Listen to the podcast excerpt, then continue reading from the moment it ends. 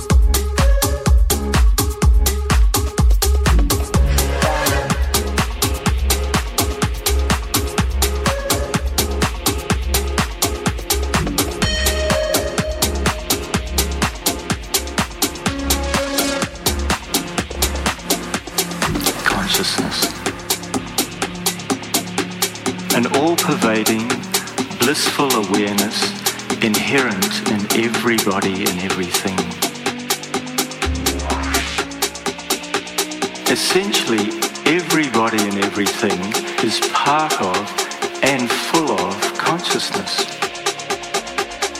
We need to look for what we're looking for in the right place.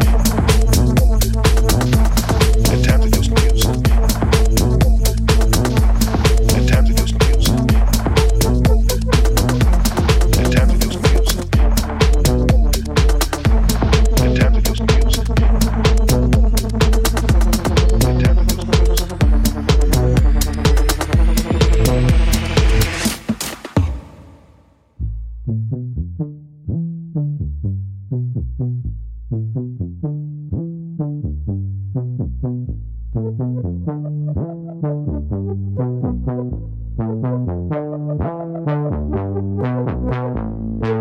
you.